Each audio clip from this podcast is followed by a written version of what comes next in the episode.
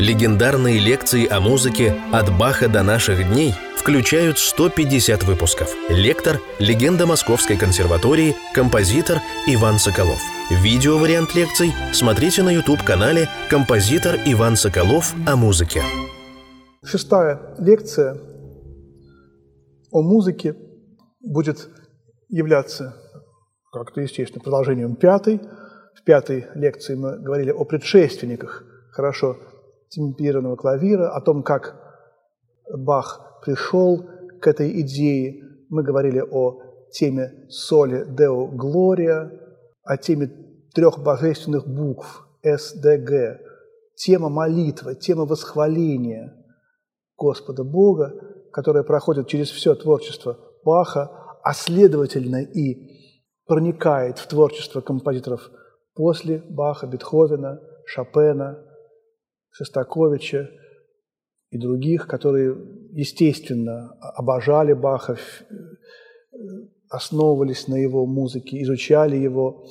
И сегодня я чуть-чуть э, попробую показать, ну, в частности, как эта тема была у э, композиторов до Баха, и мы займемся таким удивительным человеком, немецким композитором, которого звали Хайнрих Игнац Франц Бибер – его мистические сонаты, 16 сонат.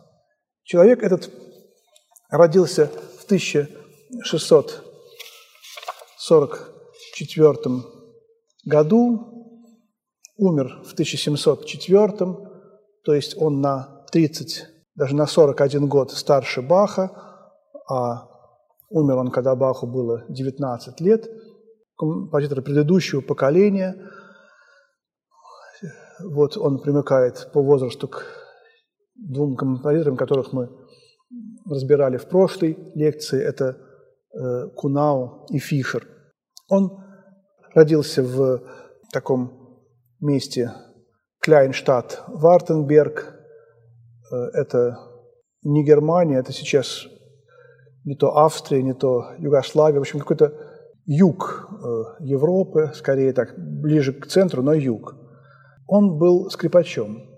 Играл на скрипке, сочинял, играл на виолончели, наверное, тоже. Они все, в общем-то, играли на всех инструментах, особенно если это был струнник, то он играл на всех струнных инструментах. Тогда не было такой специализации, как это сейчас у нас наблюдается. Э, от него осталось много замечательных струнных сочинений, скрипичных сонат. Ну, в общем, не так много. Но вот это сочинение удивительное совершенно, которое он написал для своего курфюрста, для своего, так сказать, начальника, у которого он был э, придворным музыкантом, такого графа фон Куенбурга. Это сочинение уникальное совершенно. Оно дошло до нас всего в одном экземпляре. Дошло до нас даже без титульного листа, и поэтому мы не знаем, как оно в оригинале называлось. Поэтому оно условно называется «16 мистических сонат» для скрипки и генерал-баса. То есть к партии скрипки приписывается басовый голос, и он может исполняться на виолончели, он может играться на любом клавишном инструменте, только левая рука играет этот голос, а левая и правая импровизируют гармонии. Это называется цифрованный бас для скрипки и цифрованного баса, а может быть и трио. Скрипка – любой басовый инструмент, там виолончель, например, и либо орган, либо чембала, либо э, позитив, что-то другое клавишное. Вместо заглавий в этих 16 сонатах перед музыкой дается такая гравюра – по содержанию этой гравюры как раз мы и можем э, сказать, о чем эта соната. И вот эти 16 гравюр являются совершенно четкой э, биографией, совершенно четкой историей э, жизни Богородицы от Благовещения и до ее ухода из жизни, до ее успения. И поэтому они еще называются богородичные сонаты. Предполагается, что э, его так сказать, патрон, князь граф фон Куенбург был э, розенкройцером, э, но как бы то ни было, он молился Богородице. Мы знаем, даже этой православной традиции очень широко известно и используется 150 молитв Богородицы Дева Радуси, читается. Обратите внимание на число 150. Э, после каждого десятка молящийся прочел 10 раз молитву. В католичестве это Ава Мария, естественно, то же самое.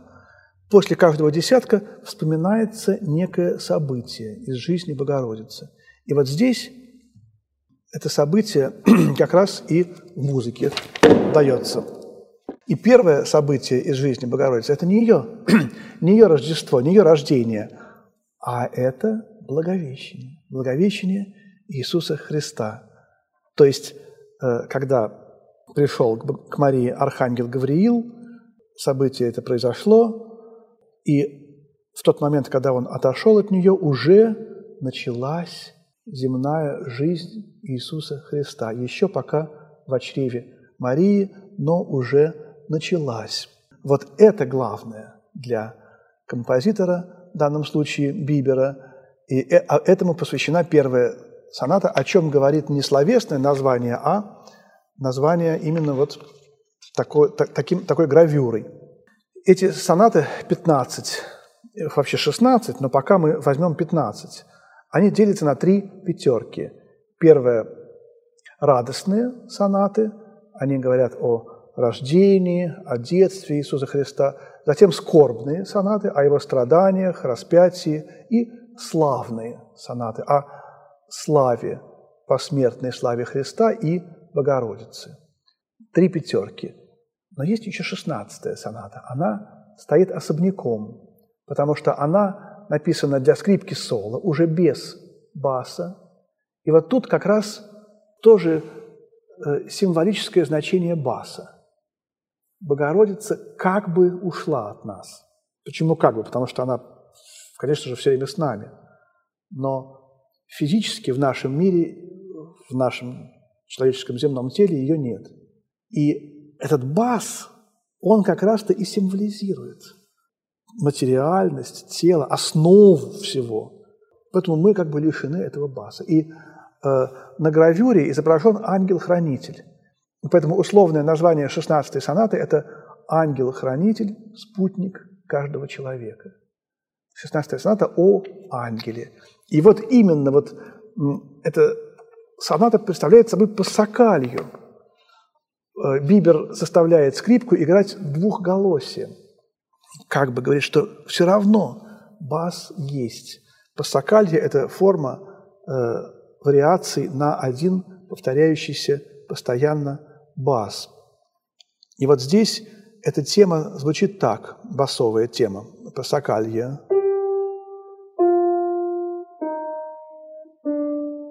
Вот и все. Четыре звука, идущие вниз, как шаги человеческие.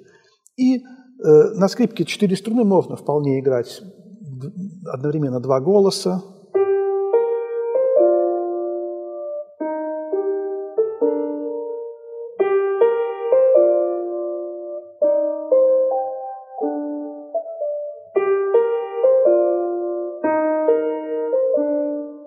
Вот такая музыка.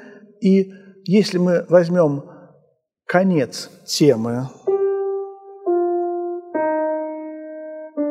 и начало следующего проведения, вот тут и возникают эти три ноты S, D, G. Почему я и думаю, что Бибер знал об этой теме до Баха.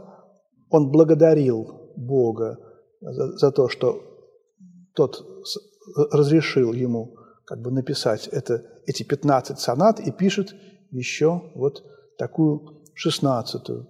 У меня был один знакомый художник, который говорил, ну вот меня тоже часто спрашивают, а вы осознанно это сделали в вашем творчестве или неосознанно?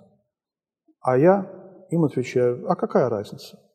Если я это сделал неосознанно, то мой ангел-хранитель это сделал за меня осознанно, говорил он.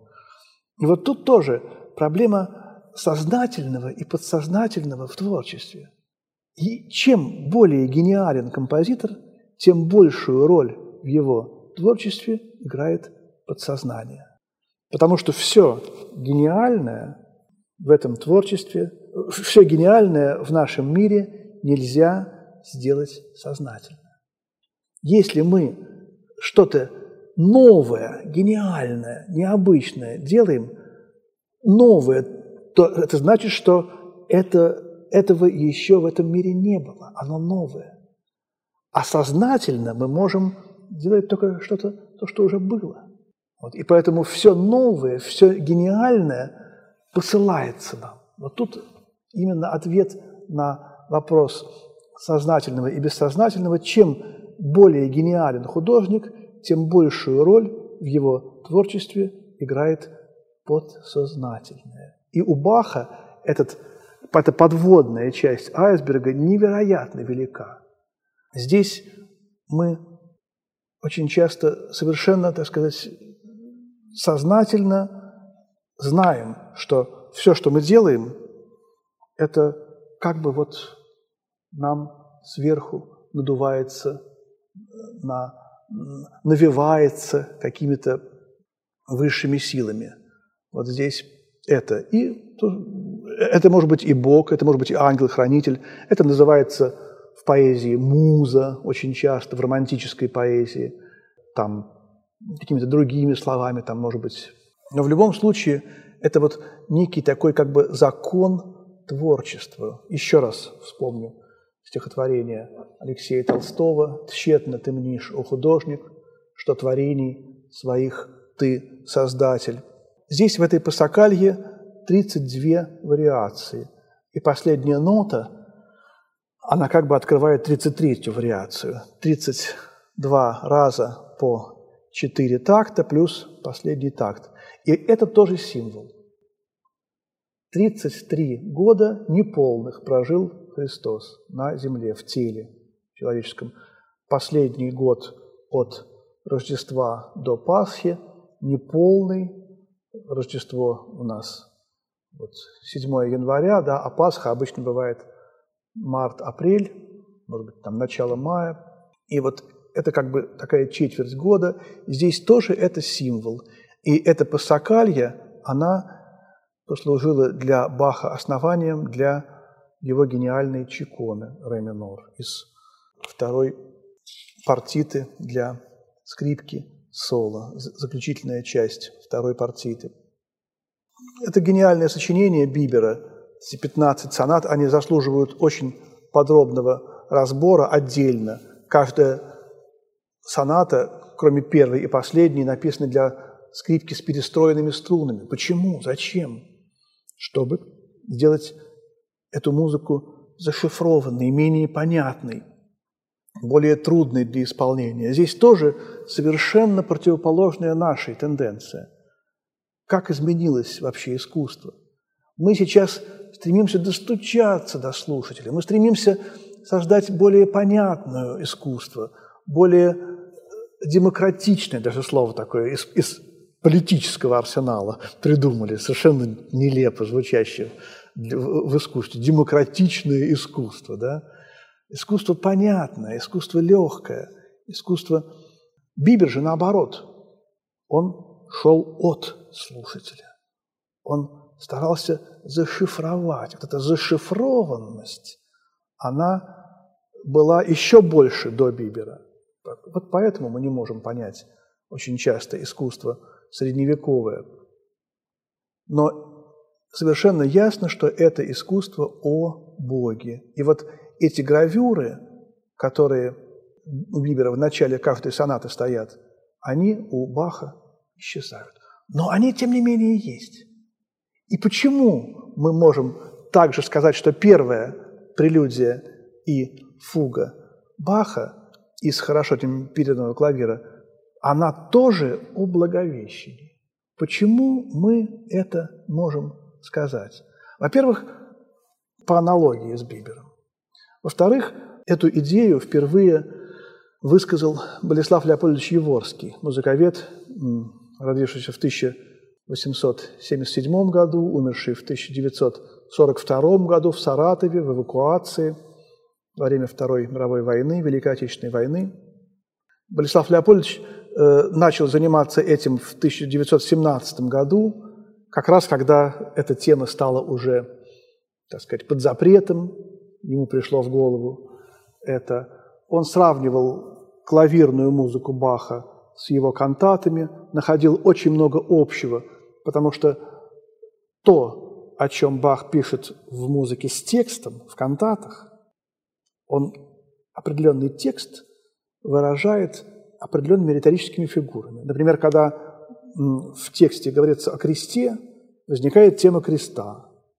Когда в тексте говорится о э, Голгофе, возникает вот тональность, например, с тремя диезами и много, много, многое другое.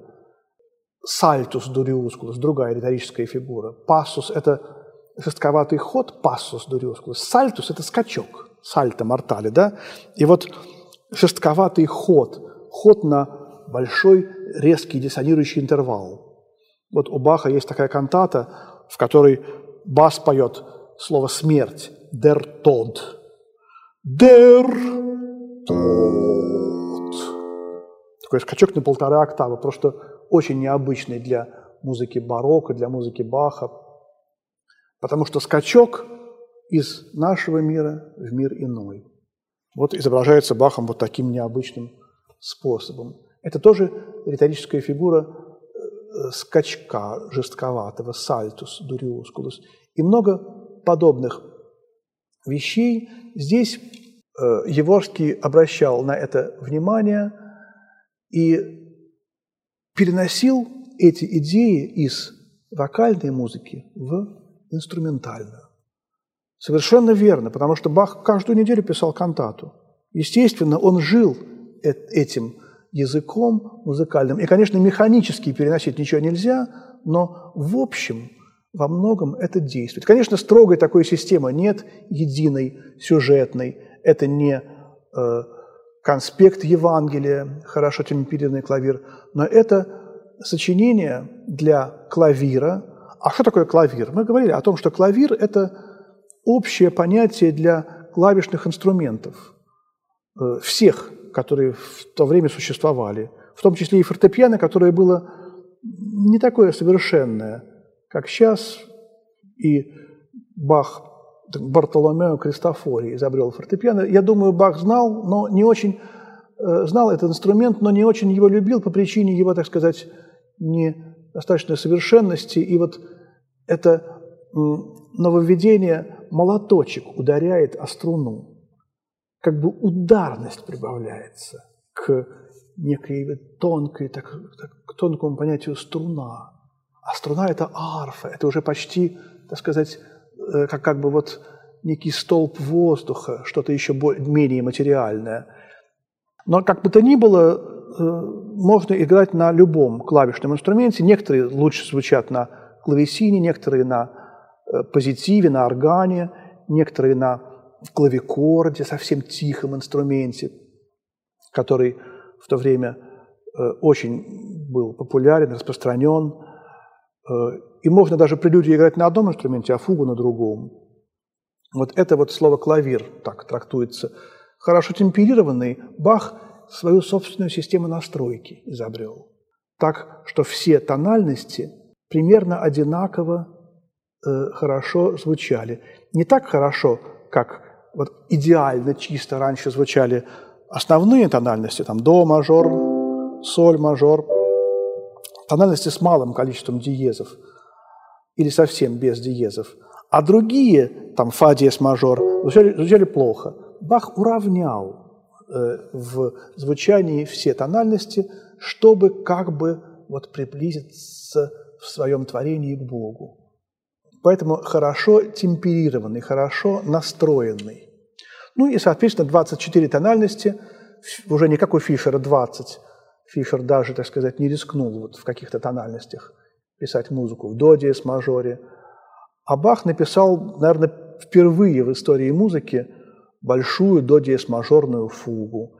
И вот именно он особенно внимательно относился к таким вот сложным тональностям, писал в них сложные произведения, ми бемоль минор, ре диез минор, си бемоль минор, чтобы именно их вот ввести в обиход музыкальный, что ему и удалось.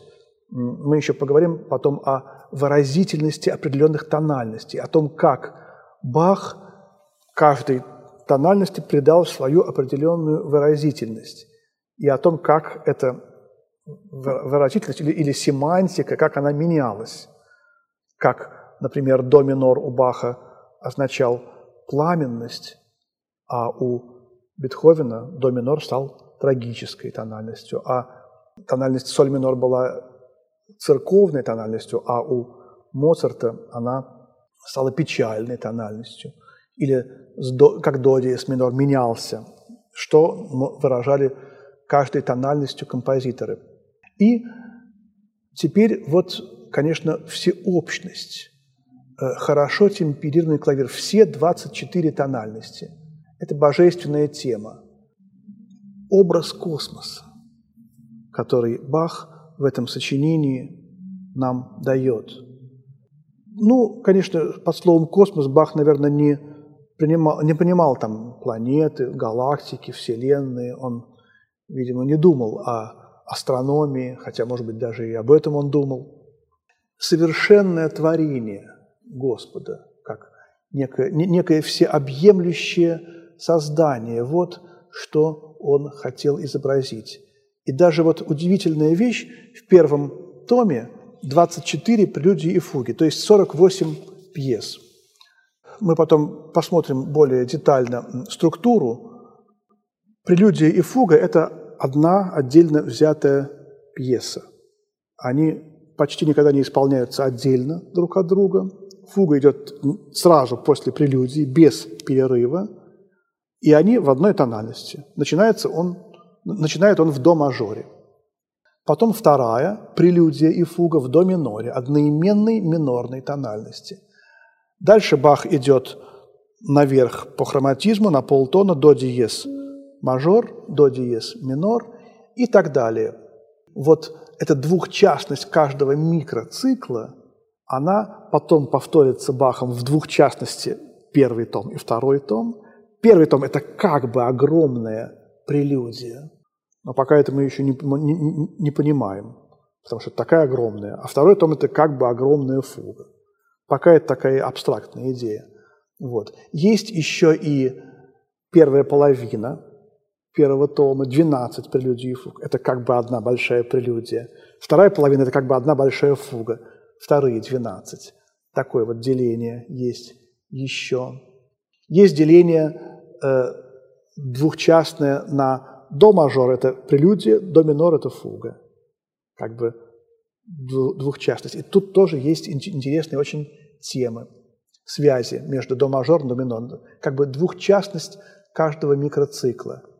Ну, и эта вот двухчастность, она, конечно, тоже для Баха невероятно важна. Мы говорили о том, что э, произведения вообще в основном трехчастные, как человек трехчастен, состоит из верха, середины и низа. Но человек двухчастен. Человек, если мы вот так возьмем ось, он, так сказать, состоит из двух симметричных, почти симметричных половин. Там сердце немножко слева, другие органы тоже. В искусстве ничего не бывает механично точно, так же, как и в природе. Механичности, точности, какой-то точность есть, да, но механичности нет. Так же точно делает Бах. Форма, гениальная форма Баха, она очень близка к формам природы.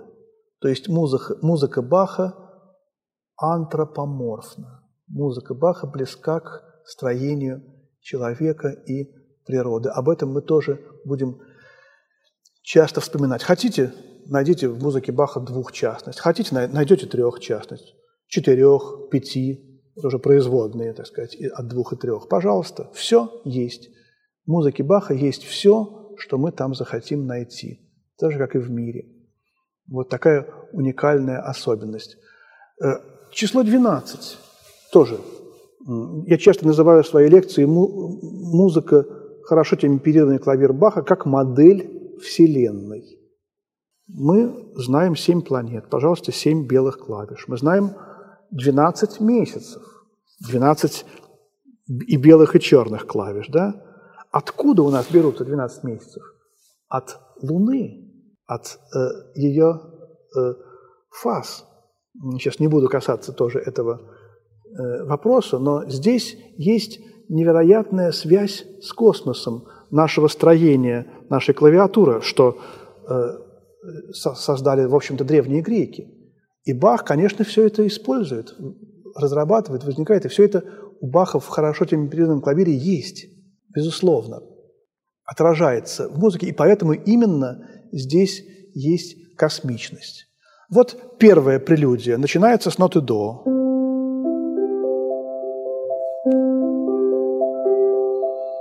Сейчас пока не буду играть, потом сыграю. Первая фуга, тема ее, начинается тоже с ноты «до».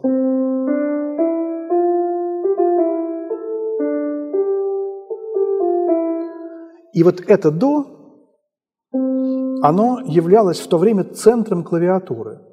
Низ клавиатуры было до большой октавы, верх клавиатуры до третьей октавы. Вот центр. Бах начинает и прелюдию, и фугу с центра клавиатуры и доходит до краев. Прелюдия оканчивается на басовом звуке, а фуга оканчивается на самом верхнем звуке, на октаву, ровно на, на октаву выше. Конец прелюдии, конец фуги. Таким образом, охвачено, охвачен весь диапазон. Знал ли Бах о том, что Стивен Хокинг, известный английский физик, создаст теорию большого взрыва, Биг Бен? Конечно, не знал, да? Но интуитивно он чувствует, что Бог начинал мир с центра. У меня есть сестра, которая очень любил, любила и любит сейчас физику. Когда нам было лет по 12, 13, 14, а, а меня и раньше занимал вопрос, откуда все взялось? Ну вот откуда? Вот, вот что было самое первое? Вот такой вопрос часто дети задают. А что было, когда ничего не было? А что было еще раньше, когда ничего не было? И вот не знают, что отвечать. А она мне взяла и объяснила. Понимаешь, говорит, была такая маленькая-маленькая частичка. Но эта частичка раздробилась еще на две частички. И от этого раздробления возникла невероятная энергия. И, и, и начало создаваться время, пространство. Не было ни времени, ни пространства. Была только одна частичка. И мир рождается, возникает, он постоянно расширяется. Вот, вот Земля – это маленькая часть, а на окраине Вселенной происходит постоянное расширение и рождение новых галактик, звезд, но все из этой центральной, в центре возникшей частички, вот она, до. Вот это удивительная такая э, просто объясненная теория для меня стала, в общем, символом создания мира, создания э, всей нашей природы – и вот я вот это понял у Баха. Я думаю, интуитивно, чисто, Бах где-то это понимал, что иначе как из центра к краю мир не, не смог быть создан. Во втором томе совершенно другая концепция возникновения мира. Невероятно интересно. Потом мы э, обратимся ко второму тому. Прелюдия второго тома начинается с октавы в басу. Нижний звук и октава. Это образ Бога. Октава – два звука, называющихся одинаково – до-до. Почему два разных звука называются одинаково? Потому что первый и второй обертон, скорее всего, да? Звучит похоже, хотя совершенно другая высота. Тоже не совсем понятно, тайна. И это в барочной музыке, которая вся пропитана символами. Это символ божества, символ Бога. Вообще Число, число тоже огромное имеет значение в барокко, барочной символике. Один – это Бог-Отец, два – это Отец и Сын, а также два – это две ипостаси Бога Сына. Это Его человеческая и божественная ипостась. Три, конечно, Троица. Ну, какая-то, ну, самая простая такая числовая символика. Четыре, тут четыре евангелиста, четыре страны стороны света, много всего еще. Четыре времени суток есть. Четыре – это число классицизма. Пять – это человеческое число. Пять пальцев на руке, пять чувств человеческих. Пятью хлебами накормил Христос человека. Пять тысяч человек там в одном из случаев. Шесть творений, дни творения, об этом мы говорили. Шесть, в шесть дней сотворил Господь мир. Семь – совершенное число. Э, семь планет, семь дней, если считать день отдыха, то есть тот день, который идет сейчас. Восемь – число, первое – кубическое число, потому что когда будет конец света, Бог придет на землю еще раз, и наступит восьмой день, начало восьмого дня. Мы не знаем, когда он наступит, но в математике повернутая, положенная на бок восьмерка означает бесконечность, такой знак. И это тоже не случайно, а это именно тот момент начала восьмого дня, когда время прекратит свое существование. Как это? Что-то трудно понять. Время, которое является основой существования искусства музыки. Да? Музыка – временное искусство, а не пространственное, как это прекрасная живопись, скульптура, которая здесь нас окружает. Я наслаждаюсь, э, находясь в этой обстановке среди картин художника Николая Никогасяна, которые на меня смотрят. Не я, не только я смотрю на них, но они смотрят на меня. Вот Свиридов смотрит на меня, и это все сделал один удивительный совершенно человек, который здесь жив, жив в, этой, в этом пространстве. Он своими картинами, он сам смотрит на нас и слушает нас. И вот э, здесь творение мира в этом сочинении гениальнейшем Баха, оно как бы немножко повторено, изображено удивительным совершенно образом. Давайте немножечко проанализируем эту прелюдию. Я сыграю ее сейчас, вкратце на ней остановимся чуть-чуть. Это одно из самых удивительных созданий. Может быть, даже ей надо посвятить не только эту лекцию, которую вот я сейчас читаю, а еще и следующую. Потому что с этого все начинается. Это творение мира, и вот эта музыка.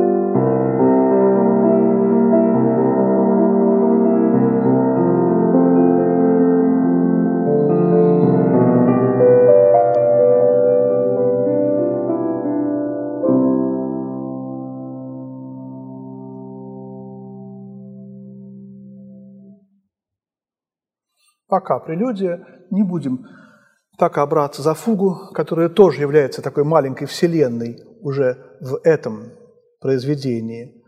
Бах – невероятная кульминация всей музыкальной истории. Хорошо темперированный клавир – кульминация творчества Баха. А эта прелюдия и фуга, и особенно прелюдия – это кульминация всего этого сочинения. Хорошо темперированный клавир. Такая получается тройная кульминация. И вот мы услышали какую-то последовательность аккордов. Вот раньше такая музыка записывалась аккордом. Писалась, писались одна над другой нота, и писалось слово арпеджиата, или просто арп. И музыкант, он мог как угодно их в любом порядке импровизировать. Это была, так сказать, часть творчества исполнителя. Пах точно предписывает именно саму фигурацию, как это должно исполняться, как это должно быть записано. Он говорит, я композитор, я человек, я знаю, как это должно исполняться. Правда, у него есть и, так сказать, старомодные варианты иногда возникают, и в чеконе ре минор в том числе.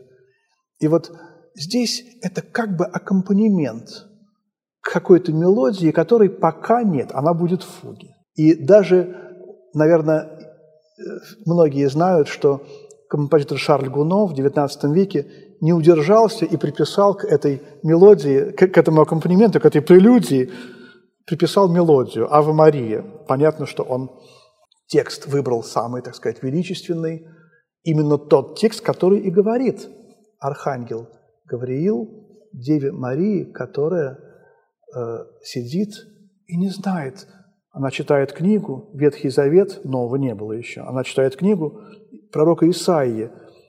Дева родит в чреве, дева зачнет в чреве и родит сына, который будет называться Емануил.